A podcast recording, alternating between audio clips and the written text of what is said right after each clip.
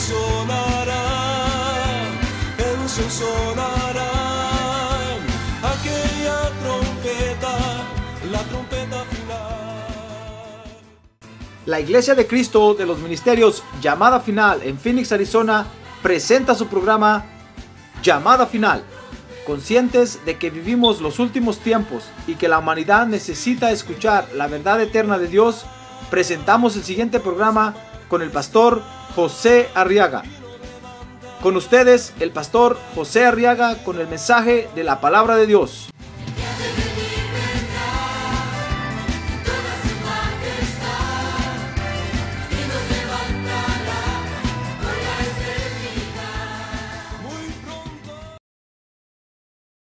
Entonces ahora en el libro de los Hechos, capítulo 4, y vamos a leer los versos del 7 al 10. Y ahí vamos a estudiar ahora la Biblia, hermano. Muy bien, dice la Biblia entonces, Hechos capítulo 4, verso 7 dice, y habiéndolos puesto en medio de ellos, les interrogaban, ¿con qué poder o en qué nombre habéis hecho esto? Entonces Peter, que en español es Pedro, lleno del Espíritu Santo, les dijo, gobernantes y ancianos del pueblo, si se nos está interrogando hoy por causa del beneficio hecho a un hombre enfermo, ¿de qué manera éste ha sido sanado? Sabed todos vosotros, verso 10, y todo el pueblo de Israel, que en el nombre de Jesucristo el Nazareno, a quien vosotros crucificasteis y a quien Dios resucitó de entre los muertos, por él este hombre se halla aquí sano delante de vosotros. A ver, dígale que tiene a un lado este hombre, es usted hermano, esta mujer, dígale, es usted. Ahora está aquí sano delante de, de Dios, ¿verdad? Gloria a Dios, dice usted gloria a Dios. Gloria a Dios. Muy bien, quiero que vea ahora conmigo aquí en estos versos de la Biblia que leímos en Hechos capítulo 4, verso 7.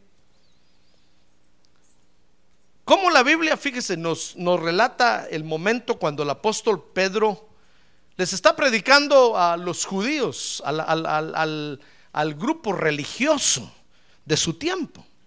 Dice el verso 9 que entonces les está predicando, dice, por causa del beneficio hecho a un hombre enfermo. Mire qué cosa tan tremenda. Que nosotros, fíjese que nosotros, hermano, tenemos que entender a Dios en el hecho de que el Señor Jesucristo nos quiere beneficiar, hermano. Amén. Ahora diga, Dios me quiere beneficiar. Miren lo que tenemos que entender a Dios. Fíjese que el apóstol Pedro se para delante de todos ahí y les dice, miren señores, miren por lo que nos están acusando, porque dice que los habían metido presos.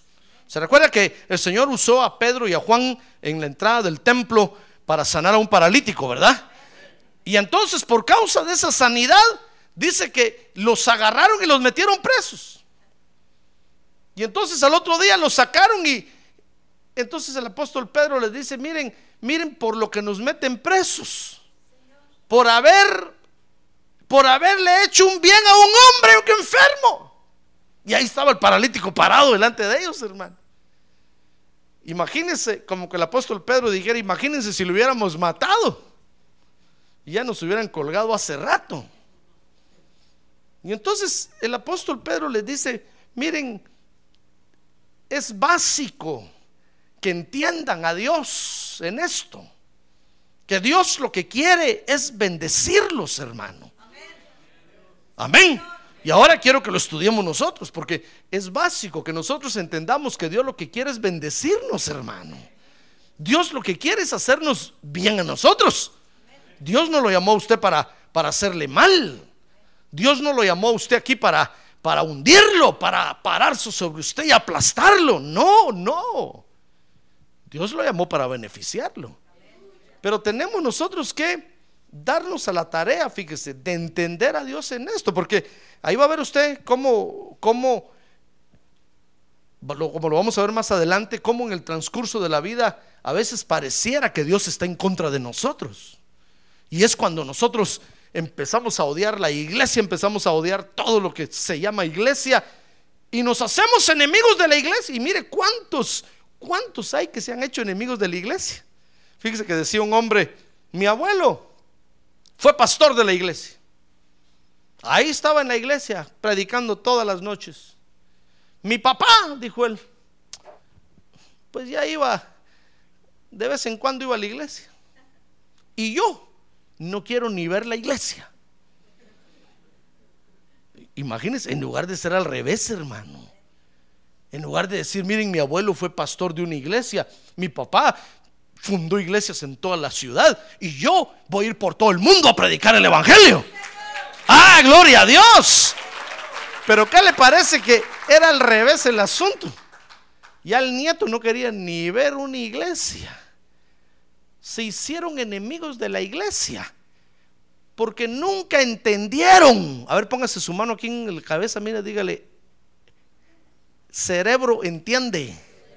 A ver, diga, mente entiende, por favor. Ahora póngase su mano en su corazón, dígale, alma mía, entiende a Dios, por favor. Estos nunca entendieron que Dios lo que, lo que quería era bendecirlos, hermano. Dios lo que quiere es bendecirlos.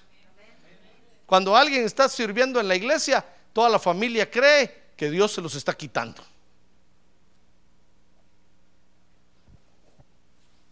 ¿Usted cree que Dios le está quitando a un miembro de su familia? No, hermano, Dios lo que quiere es bendecirlo a usted. Ah, pero cuando alguien está en la iglesia y tiene un privilegio, todos los otros demás de la familia creen que Dios se los está robando y empiezan a pelear con la iglesia y empiezan a echarle la culpa al pastor. Mire, no entendemos a Dios, hermano. ¿Desde cuándo el apóstol Pedro enseñó? Enseñó que debemos de entender a Dios. Porque Dios lo que quiere es bendecirnos. Dios lo llamó a usted a la iglesia para bendecirlo, hermano. Déjese bendecir por Dios. A ver, dígale que tiene un lado, deje que Dios le haga el bien, hermano. Deje que Dios le haga el bien. Mire, estos no entendían que Dios lo que estaba haciendo era el bien. Había, habían sanado a un paralítico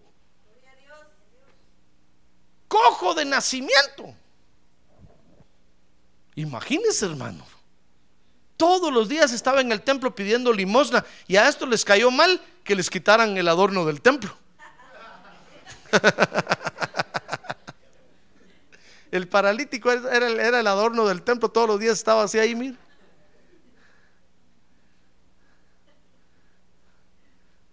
Y vienen aquellos y el Señor los usa y sanan al paralítico. Y después vienen estos y los meten presos.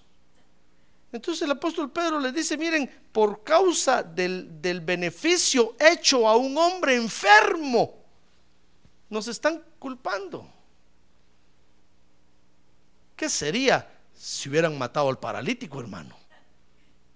Tal vez eso quería esta gente, deshacerse del paralítico. Pero lo ven después caminando y alabando a Dios y cantando y danzando Hermano, dígame usted entonces qué quiere la gente. ¿Qué quiere la gente? Hermano, viene el Señor, se les acerca para hacerles bien. ¿No quieren? Ya ve que debemos de entender a Dios en eso. Debemos de entender a Dios. A ver, que tiene un lado otra vez. Entienda a Dios, hermano. Entienda a Dios, porque fíjese que al entender, al entender a Dios en esto, en el hecho de que Dios lo quiere bendecir a usted, le quiere hacer bien, entonces dice Hechos 4:11 que vamos a estar edificando sobre la roca correcta. Mira el verso 11. Hechos 4:11. Dice ahí que, que este Jesús es la piedra desechada por vosotros los constructores, les dijo Pedro, pero ha venido a ser la piedra angular principal de la construcción. Si nosotros entendemos a Dios en esto, que Dios nos quiere, lo único que quiere es hacernos bien a través del Señor Jesucristo, entonces vamos a estar edificando correctamente. Amén. ¿Es sencillo o no es sencillo? ¿Sí es sencillo? Entonces termino aquí el mensaje. Gracias, Padre Santo. Me evitaste la fatiga hoy, Señor. No, pero quiero que, quiero que lo estudie conmigo. Aunque yo sé que es sencillo, quiero que lo estudie conmigo. Fíjese que dice Isaías 48, verso 17, que el beneficio de Dios para nosotros, oiga, consiste en su enseñanza. Dice Isaías 48, 17, así dice el Señor tu redentor, el Santo de Israel. Yo soy el Señor tu Dios que te enseña. ¿Para qué? para tu beneficio, para tu beneficio, para tu bien. Démosle un buen aplauso al Señor, hermano. Gloria a Dios. Que te enseña para tu beneficio. Dice que te conduce por el camino en que debes andar. Y dice el verso 18, si tan solo hubieras atendido a mis mandamientos, le dice Israel entonces habría sido tu paz como un río y tu justicia como las olas del mar. Mire, ¿le quiere hacer bien Dios o no? Mire, Dios lo quiere llenar de paz, hermano. Mire cuántos problemas tenemos hoy por falta de paz. Y Dios lo que quiere es darle paz. Dios lo que quiere es, es darle su justicia a usted. Mire, entonces el, el, beneficio de Dios, fíjese, consiste en la enseñanza de su palabra para nosotros.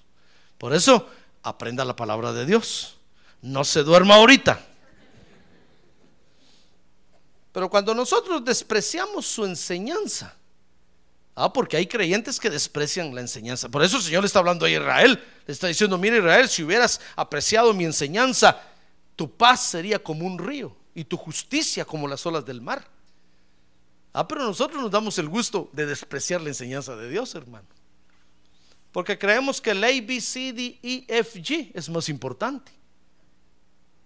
A la escuela nunca faltamos. Pero a la iglesia, cuando estamos enfermos, vamos. Y entonces viene usted a la iglesia a cantar, fíjese. Él es el poderoso. Mejor que es en su casa, aquí nos va a contaminar a todos, hermano. Aquí estamos todos sanos y usted.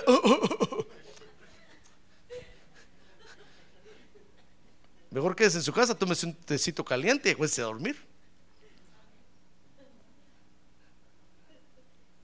y, mire, despreciamos, cuando nosotros despreciamos la enseñanza de Dios, dice Oseas 4:6 que perecemos. Perecemos, se lo voy a leer, dice, mi pueblo es destruido por falta de conocimiento. Cuando nosotros despreciamos la enseñanza de Dios, entonces nos morimos, hermano. Cualquiera nos engaña, cualquiera cualquiera nos toma el pelo, no me mire a mí. Y dice Isaías 5:20 que nosotros despreciamos la enseñanza de Dios. Oiga, dice, hay de los que llaman al mal bien y al bien le llaman mal. Mire cómo despreciamos nosotros la, enseñanza de Dios. a lo malo le decimos que bueno. It's bad, decimos. Y a lo bueno le decimos, no, qué malo. El pastor va a predicar, uy, qué malo. Dice, dice Isaías 5:20, hay de los que tienen las tinieblas por luz y la luz por tinieblas. Eso es lo que le estoy diciendo, mire. El A, B, C, D, E, F, G lo tienen como luz y esas son tinieblas. Dice la Biblia que es la falsamente llamada ciencia de los hombres. Nosotros creemos que uno más uno más uno igual a tres es más importante que la palabra de Dios. Y a eso le llamamos luz. Y Dios a eso le llama tinieblas. Entonces dice aquí Isaías 5:20, hay de los que tienen las tinieblas por luz. Y la luz, que es la palabra de Dios. ¿Sabe usted que la luz es la palabra de Dios, verdad? Y la luz, dice Isaías 5:20, la tienen por tinieblas. ¿Y usted cree que Dios no lo puede ayudar?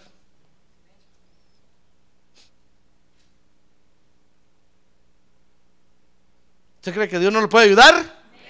Dios lo puede ayudar, hermano. Entonces, no, pero ¿qué sabe Dios, pastor de la ley de la gravedad? ¿Qué sabe Dios de las reacciones químicas? Uh, hermano, ¿acaso no Él hizo todo lo que vemos? ¿Y lo que no vemos? Ah, hermano. Si usted le pide inteligencia a Dios, ¿usted cree que no le va a dar inteligencia? Va a aprender a hablar inglés así, mire, rapidito. Así como yo. Lo que pasa es que no me entienden aquí, pues, pero ya no es culpa mía, hermano. No le digo que la otra vez fui yo y le dije 20 dólares for number four. What? Me dijo. 24. Iba a echar gasolina yo. What?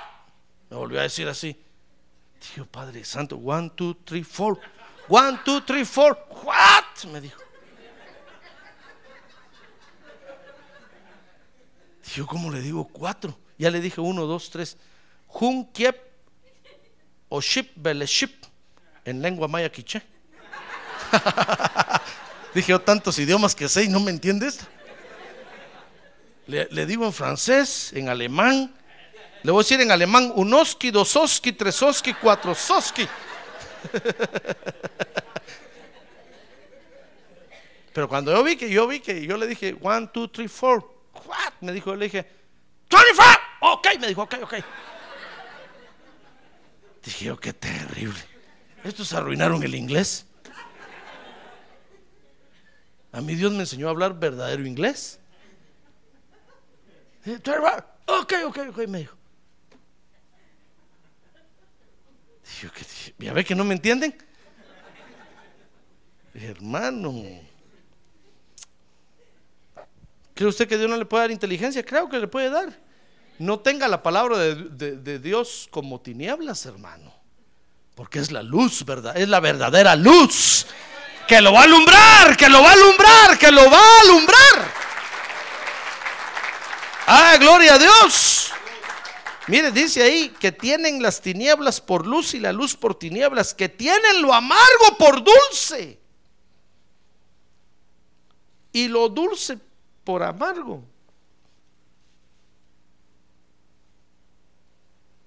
Mire qué cosas terribles, hermano.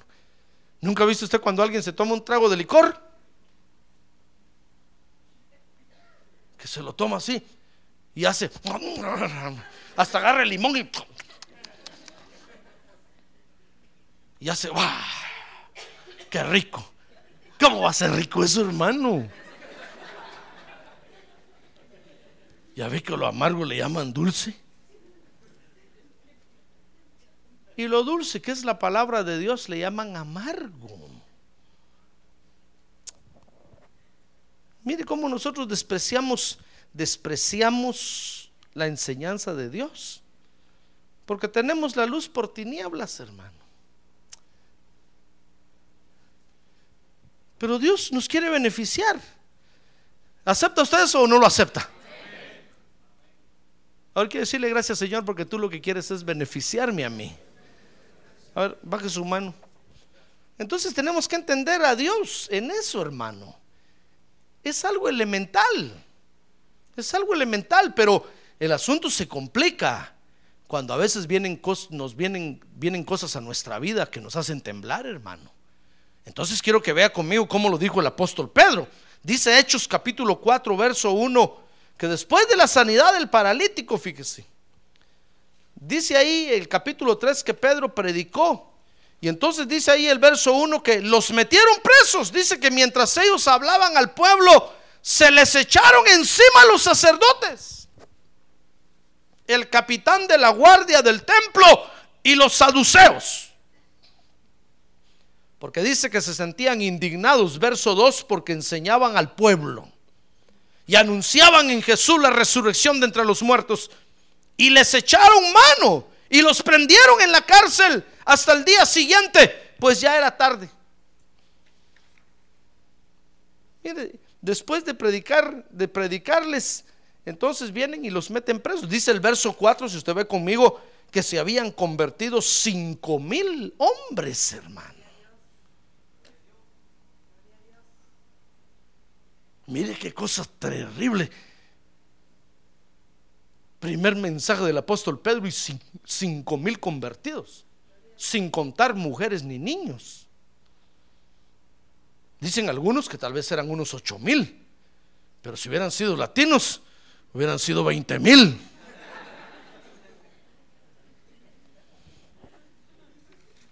Pero se habían convertido cinco mil. Mire qué, bien les estaba haciendo Dios a esa gente. Entonces dice, dice el verso 5 que al día siguiente se reunieron los religiosos. Dice 4, 5 que sucedió que al día siguiente se reunieron en Jerusalén sus gobernantes, ancianos y escribas. Y estaban allí el sumo sacerdote Anás, verso 6, Caifás, Juan y Alejandro y todos los que eran del linaje de los sumos sacerdotes. Ya ve, todos los religiosos. Y habiéndolos puesto en medio de ellos, les interrogaban, ¿con qué poder o con qué nombre habéis hecho esto? Mire, lo que, lo que querían era, era avergonzarlos delante de todo el pueblo por el bien que le habían hecho a un hombre. Entonces dice el verso 8 que los, que los interrogaban acerca del paralítico. Lea conmigo, dice que entonces Pedro, lleno del Espíritu Santo, les dijo, gobernantes y ancianos del pueblo, si se nos está interrogando por causa del beneficio hecho a un hombre enfermo, de qué manera éste haya sido sanado. Pero es que quién, hermano, quién va, quién va a pelear o quién va a protestar si se está beneficiando a otra persona, hermano. Lo que tienen que hacer es darle gracias a Dios y decir gloria a Dios. Este, este, este paralítico estaba recibiendo un beneficio y ahora están, están agarran, agarran a Pedro y a Juan y los meten a la cárcel. Mire, ya ve que pareciera que todo va mal. Cualquiera hubiera dicho, levántenlos en hombros, sáquenlos, proclamemos los ministros de salud pública, porque están sanando a los enfermos. Traigan a todos los enfermos a ver, hagan una fila aquí, una cola, que pase uno por uno, que estos los sanen. En lugar de haber hecho esto, los agarran y los meten presos, hermano. Mire qué cosa terrible. Y a ver que a veces pareciera que las cosas van mal. A veces pareciera que, que si Dios nos está haciendo un, un bien, hermano, todas las cosas a veces se nos voltean. Y nosotros decimos, ¿cómo es posible? ¿Cómo es posible que estén pensando o que estén peleando contra mí si lo que estoy haciendo es, yendo a la iglesia a adorar a Dios? Está bien si estuviera yendo a vender drogas o a comprar drogas y anduviera en el parque ahí todo drogado. Está bien que peleen conmigo, que pero mire, hermano, miran a un drogadicto, lo ayudan, lo agarran y dicen, no, es que está enfermito, pobrecito. Miran a un alcohólico borracho, dicen, no, es que está enfermito, pobrecito. Pero lo miran a usted viniendo a adorar a Dios, dicen, aleluya, loco, fanático. Hermano.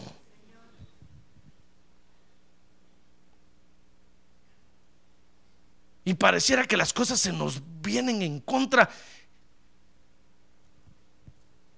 Pareciera que todo se voltea de repente. Y Dios lo que está haciendo es, hacerle un bien a usted, hermano. Mire, ya ve, así estaba Pedro y Juan. En lugar de, de, darles las gracias porque habían sanado a un paralítico, los meten presos. Aparentemente todo iba mal, tal vez hubiera sido un buen pretexto, perdón, para que Pedro o Juan dijeran, no, yo ya no predico el Evangelio. Si, si con el principio me están apedreando ahorita, ¿qué será más adelante?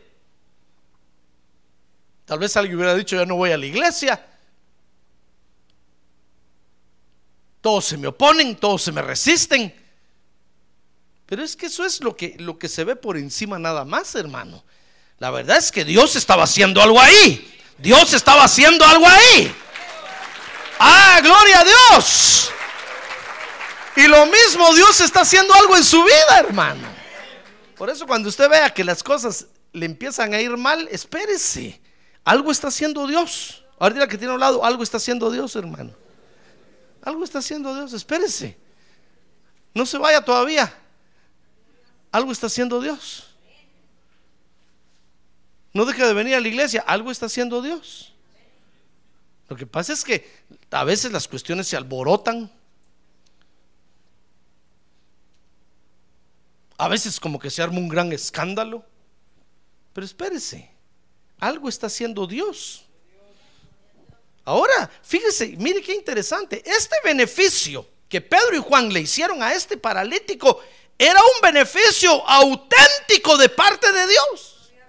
Ah, porque, porque debo, debo aclararle esto, hermano.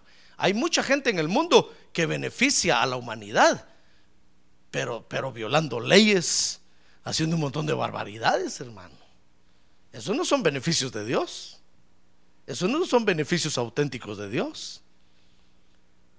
Y cualquiera, hermano, se pelea contra las autoridades porque dicen, no, si está ayudando al pueblo, ¿por qué no lo dejan? Pero es que lo está ayudando, pero está violando todas las leyes. Eso no es ayudar al pueblo. Eso es hundir al pueblo. Pero este era un beneficio auténtico de Dios. Dice Hechos 4:10, vea conmigo. Ahí el apóstol Pedro les dice que es un beneficio auténtico de Dios. Dice Hechos 4:10, les dijo, sabed todos vosotros y todo el pueblo de Israel, que en el nombre de Jesucristo el Nazareno, a quien vosotros crucificasteis y a quien Dios resucitó de entre los muertos, por él, este hombre, el, que era paralítico, se halla aquí sano delante de vosotros. Miren, el apóstol Pedro le está diciendo, miren esto, esto no es pare de sufrir, hombre. Esto no es darle a usted una rosa santa para que usted se vuelva más idólatra, hermano. Y el día que se marchite la rosa, se muere usted.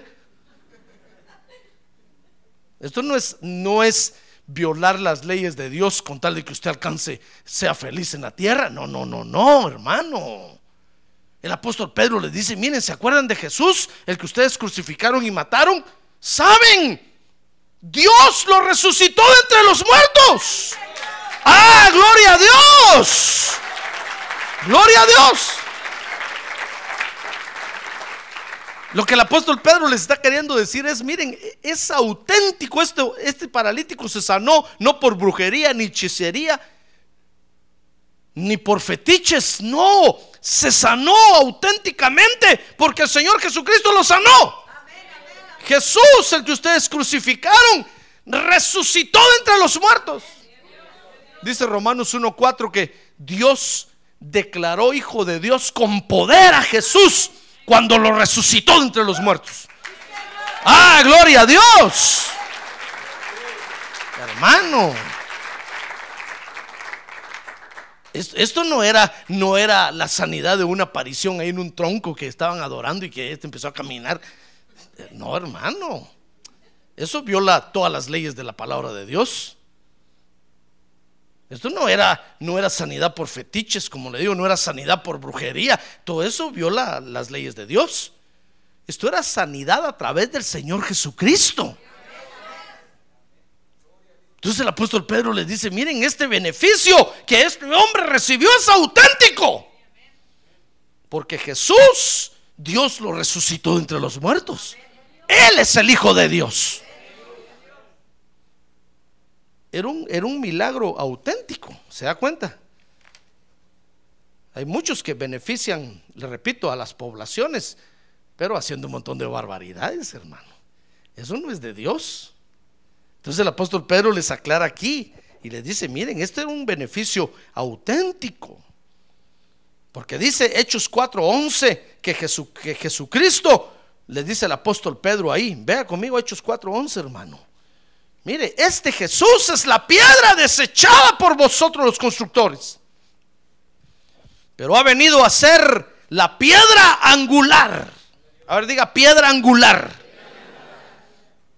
Mire, había, había sido profetizado que Dios iba a venir a la tierra e iba a ser la piedra angular de esta edificación. Fíjese que la piedra angular, los edificadores en ese tiempo, lo que hacían al hacer una casa, por ejemplo, un edificio, es que abrían una zanja para el cimiento y en una esquina ponían una piedra. Esa era la piedra angular.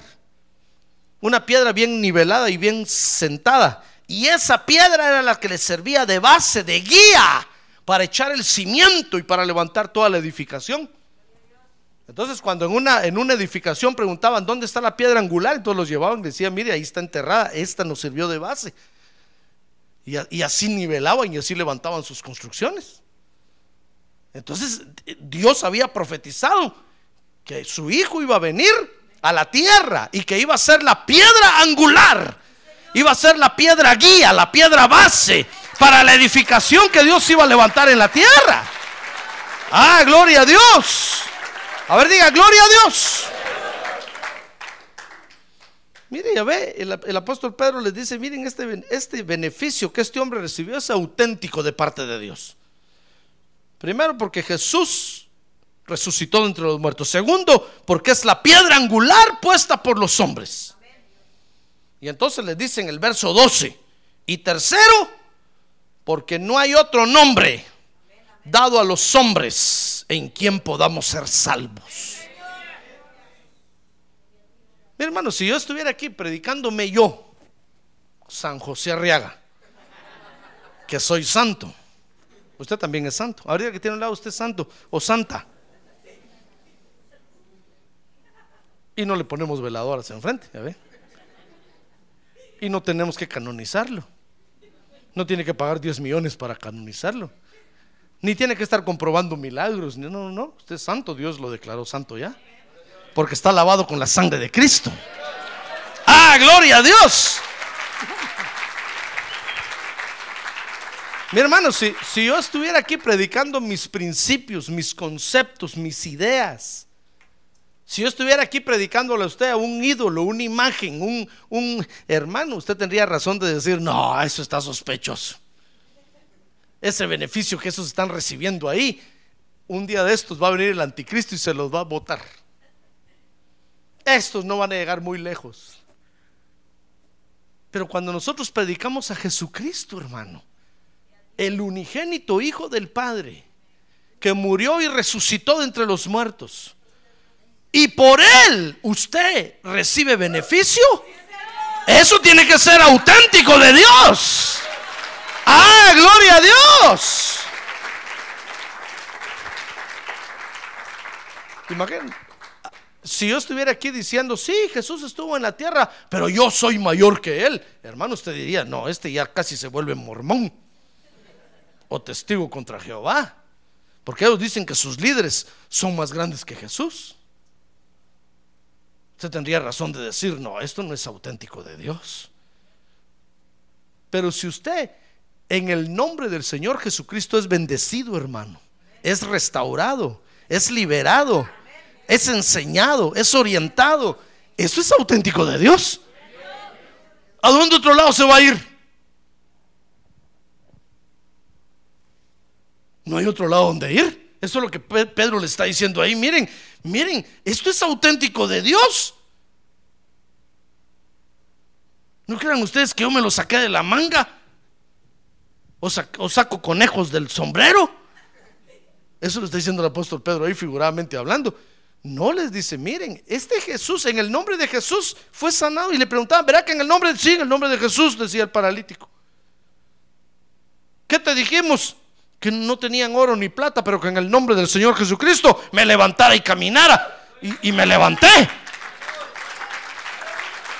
Ah, a ver, diga, gloria a Dios. Hermano, esto, era auténtico beneficio. de parte de Dios. Por eso no nos confundamos. Tenemos que entender a Dios en esto, hermano. Mire, ¿por qué? ¿Por qué los creyentes ahora no son firmes en las iglesias? Porque se confunden. Creen que no es Dios el que los está bendiciendo. Mire, un día vino conmigo un hermano y me dijo, pastor, me voy a ir de la iglesia. le dije, ¿por qué? Es que me dijo, estoy teniendo muchos problemas.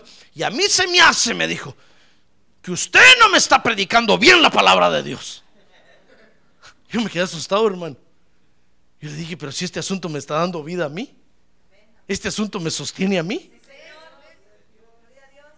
Y este dice que se está muriendo. Y yo lo miraba a él y lo miraba a todos ustedes. Si el Señor, todos estos reciben vida y solo este recibe muerte. Este pobre, saber qué espíritu de muerte tiene encima. Yo le dije, entonces va a ir, váyase rápido, por favor, que no lo mire yo. Voy a contar de uno a diez, le dije, y se va. Y llévese la muerte que, que lo anda persiguiendo. No lo queremos aquí. No va a hacer que nos contamine con la muerte que tiene. Es que nosotros no entendemos, nosotros creemos, hermano, que, que vamos a ser beneficiados por Dios directamente el día que veamos ángeles revolotear aquí en el templo y no, hermano, lo único que Dios tiene de beneficio para nosotros es la enseñanza de su palabra. Ah, gloria a Dios y con ella nos orienta y nos enseña y nos dirige. No se confunda, ¿verdad? Que tiene un lado, no se confunda, hermano. Dios lo quiere beneficiar a usted. Pero los creyentes no son firmes en las iglesias hoy porque empiezan a, sentir, el diablo les empieza a engañar y empiezan a pensar que los están engañando. Ya ve que todos los seres humanos padecemos del síndrome del engaño. Todos creemos que el otro nos está engañando. Si usted va a comprar un carro, empieza a ver mal al vendedor, hermano. Porque el vendedor se porta amable y le dice, mire, compre este carro, a ver qué bonito se viste ahí. Usted dice, ¿cuánto le van a dar de comisión a este? Empezamos a pensar que nos está vendiendo 10 mil dólares más caro porque, hermano, y venimos a la iglesia con ese síndrome y empezamos a ver al pastor. Peor si no nos está dando la comida completa. No le digo que usted hasta se me duerme. Pero aunque usted se duerma, yo voy a terminar de predicar. ¡Ah, gloria a Dios! No tenga pena, le doy el plato completo. Si usted lo deja ahí, ya es asunto suyo, pues. Pero mire, mire, este era un auténtico beneficio de parte de Dios. Y estos agarran a aquellos y los meten presos, hermano, pensando que, que, pero si estaban viendo al paralítico caminar ahí.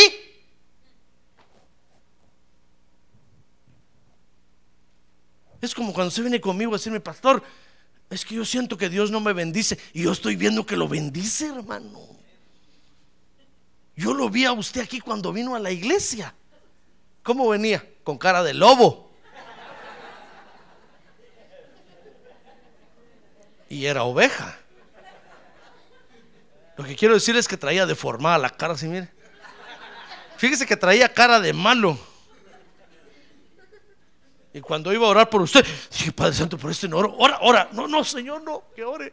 Que ore otro. El Señor me empujó. Yo, Padre Santo, medio bendícelo, por favor, porque está muy feo. Y ahora Dios ya le cambió la cara. Le puso una sonrisa en la cara, hermano. ¡Ah, gloria a Dios!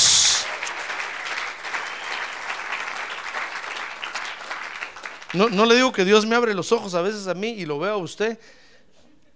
Si yo le contara lo que he visto, mejor no, mejor no sigo. Porque la vez pasada que dijo esto, tenía una gran fila que querían hablar conmigo. Y todos me decían, pastor, dígame qué ha visto de mí. Yo les decía, no le puedo decir. Lo único que sí le puedo decir es que usted ha mejorado mucho, mucho. Cuando yo vi que entró aquí, entró enanito, así, mire, enanito. Parecía ratón metido entre las sillas. Y ahora miro que ya creció.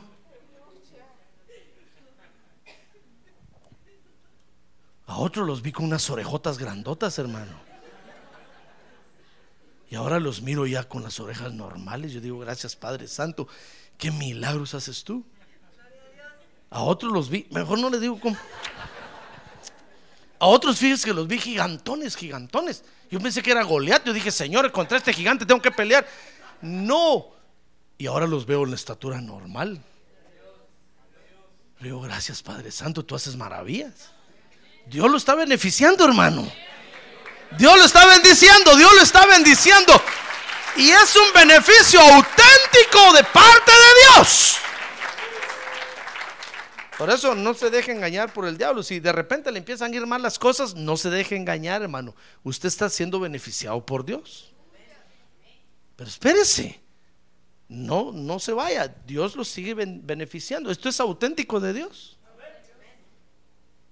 Esto es auténtico de Dios. Mire, estos estaban, estaban ministrando auténticamente de parte de Dios. Y, el pueblo de Israel no, le creí, no, no les creía. Decían, no. Esto a, saber que agua de calahuala le dieron a este paralítico. Por eso se levantó. Entonces Pedro dice, no, nosotros no somos ni brujos ni hechiceros, ni pare de sufrir, ni nada por el estilo. Nosotros en el nombre de Jesucristo ministramos y este paralítico se levantó.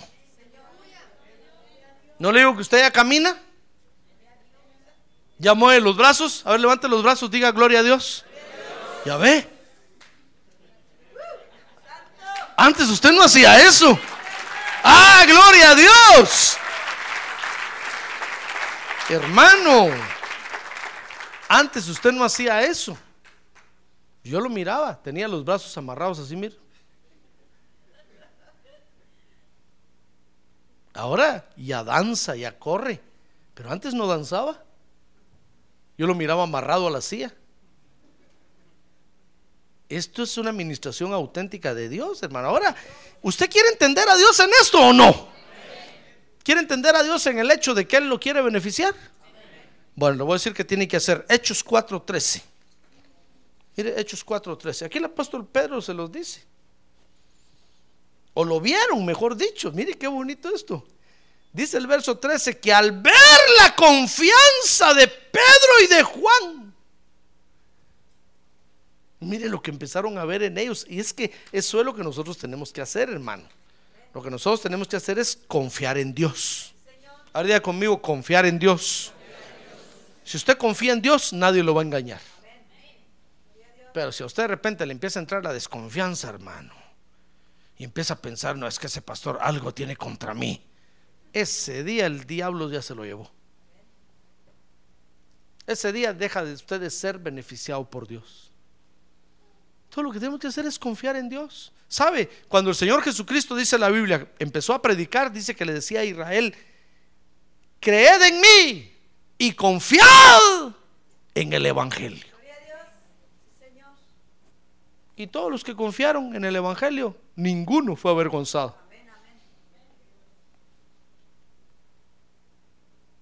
Entonces, para que nosotros podamos entender a Dios en el hecho de que Dios nos quiere beneficiar, hermano, tenemos que confiar en Él. No, fíjese que no le estoy diciendo que usted debe de creer en Él. No, no, no, yo, sé que usted le cree a Él, yo lo sé. Porque tiene su Biblia ahí, ¿verdad? A ver, mire la Biblia que tiene el que está a un lado. Pero si no la trajo. Decirles que ahora es electrónica ahí, pastor. No, esa es la Biblia del hermano allá.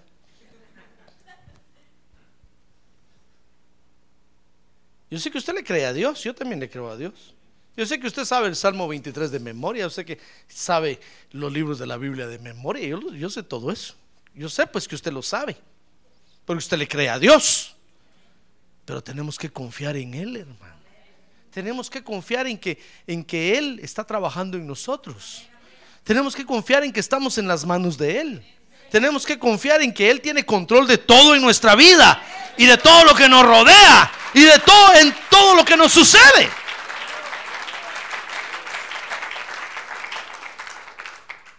Mire, dice que vieron la confianza que, en la que Pedro y Juan estaban, hermano. Pedro y Juan estaban, Pedro predicando y lo miraban tan seguro en lo que decía, tan confiado. Porque eso es lo que, lo que Dios espera de nosotros para que, para que nosotros podamos entender a Dios en esto. Si no, si no entendemos a Dios en esto, hermano, nos vamos a hundir en el Evangelio. Y no va a haber cabida para usted otra vez. Ya no va a haber cabida.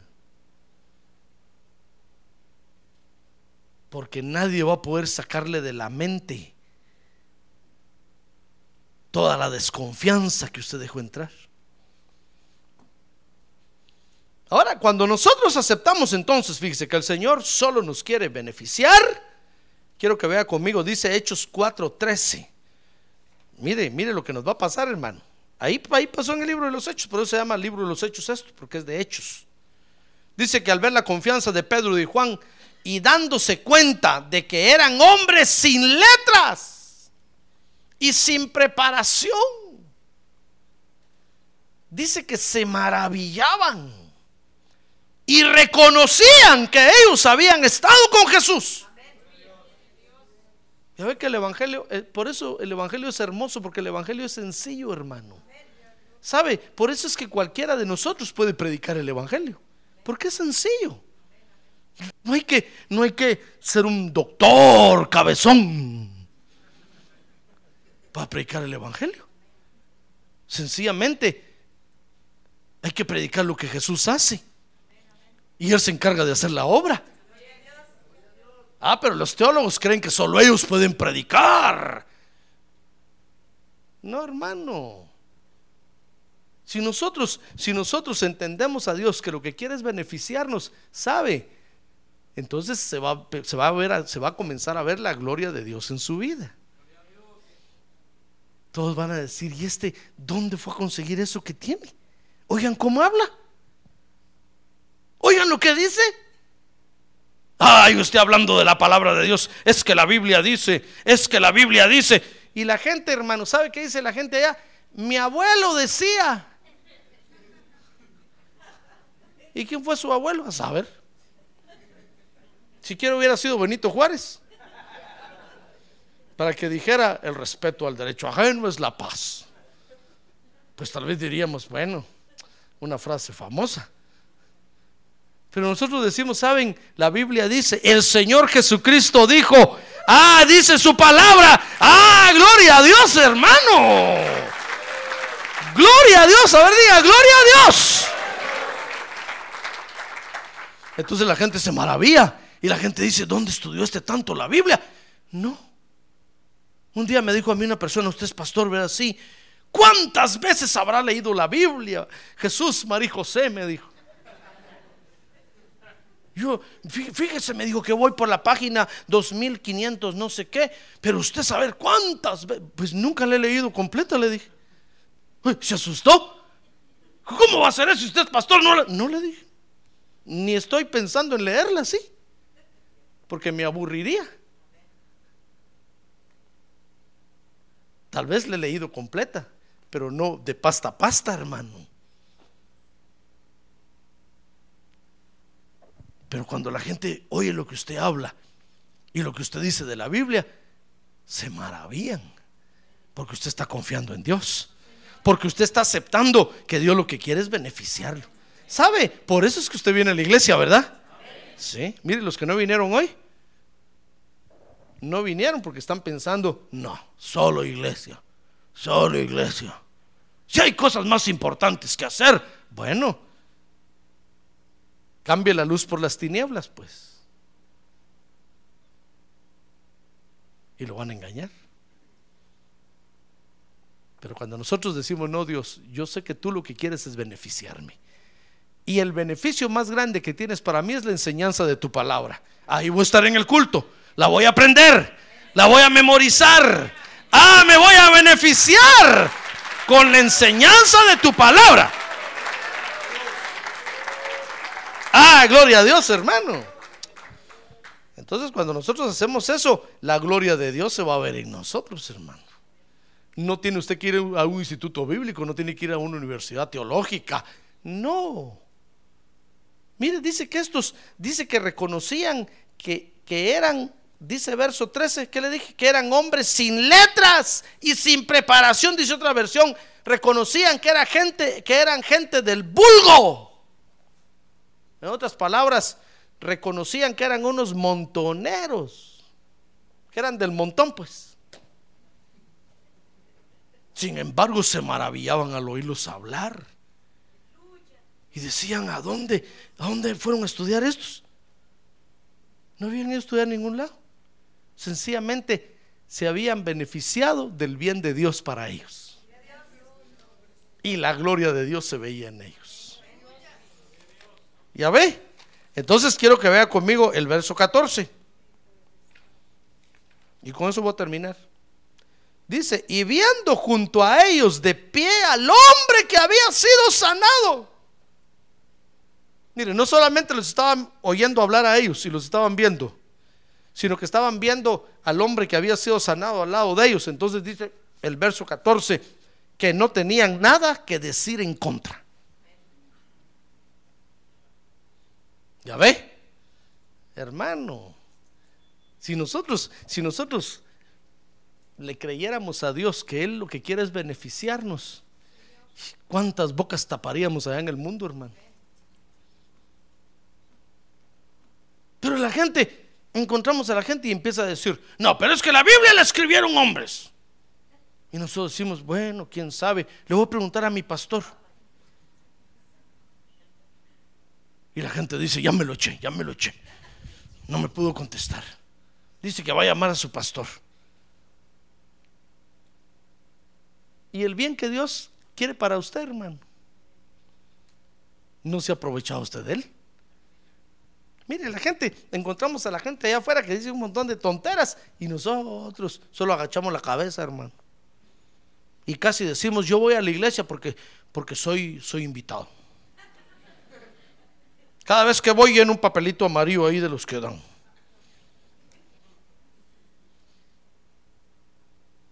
Y decimos, no, el que sabe la Biblia es el pastor, van a preguntarle a él. ¿Y usted qué? Stay next. ¿Y usted quién es? A ver, que tiene un lado, ¿y usted quién es, hermano? ¿Usted quién es? ¿Usted quién es? ¿Ya ve qué importante es que entendamos a Dios en esto? ¿Ya ve qué importante es? Que entendamos a Dios que Él solo nos quiere beneficiar. Si nosotros no entendemos a Dios en esto, mi estimado hermano,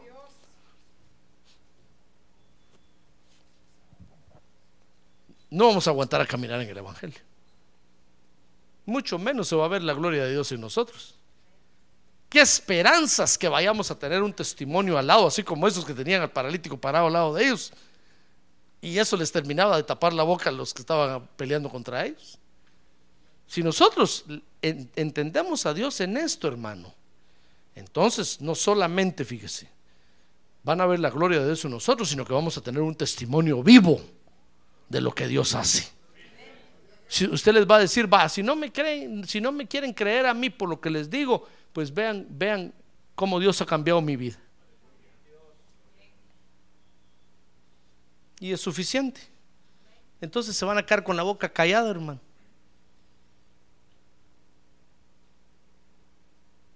Porque usted va a tener un testimonio vivo que presentarles. Amén. Muy bien, cierre sus ojos. Cierre sus ojos, hermano, por favor. Mire qué, mire qué importante es entender a Dios, hermano. Y ahí el apóstol Pedro les dice, miren señores, lo que pasa es que ustedes no han entendido que Dios lo que quiere es beneficiarlos a ustedes. Y están peleando contra Dios. Están peleando contra la palabra de Dios, que es el beneficio que Dios tiene para usted y para mí. No, hermano, entendamos a Dios, por favor entendámoslo, porque lo que quiere es bendecirnos, es beneficiarnos. Solamente eso quiere. Lo que pasa es que a veces las cosas se van a poner difíciles. A veces va a parecer como que, como que no estamos recibiendo bendición. Va a parecer como que todo está en, en contra nuestra. Pero espérese. Mire, a Pedro y a Juan los metieron a la cárcel, pero no por eso tiraron la Biblia. No, ellos sabían que algo estaba haciendo Dios. Hermano. Porque no hay otro lugar de bendición para nosotros sino en la iglesia de Cristo. Si usted desprecia el beneficio de Dios, ¿a dónde se va a ir, hermano? No hay otro lugar. Es aquí donde Dios lo quiere bendecir. ¿Quiere decirle gracias Dios? Gracias porque tú me quieres beneficiar. En alto y digámosle gracias Señor. Gracias porque tú me quieres hacer el bien a mí. A ver, cierre sus ojos y levante su mano en alto y dígale Señor, gracias porque tú me quieres hacer el bien. Reconózcalo, hermano. Reconozcámoslo esta noche. Digámosle gracias Señor porque tú solo nos quieres hacer el bien.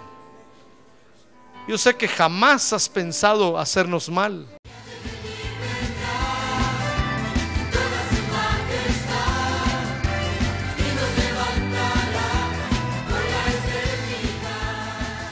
La Iglesia de Cristo de los Ministerios Llamada Final en Phoenix, Arizona, cumpliendo con la comisión de Joel 2.1, presentó su programa Llamada Final. Esperamos que nos vuelva a sintonizar la próxima semana a la misma hora por esta emisora. Los invitamos a nuestras reuniones en el 6023 Norte 71 Drive, esquina con Bethany Home Road. Para mayor información puede llamarnos al